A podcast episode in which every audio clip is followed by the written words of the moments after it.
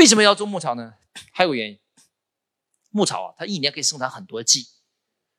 那么像北方一年可以生产一季到两季，但是我告诉大家，比如说你去海南省种牧草，你知道海南岛一年产牧草可以产多少季吗？一年可以产二十二季。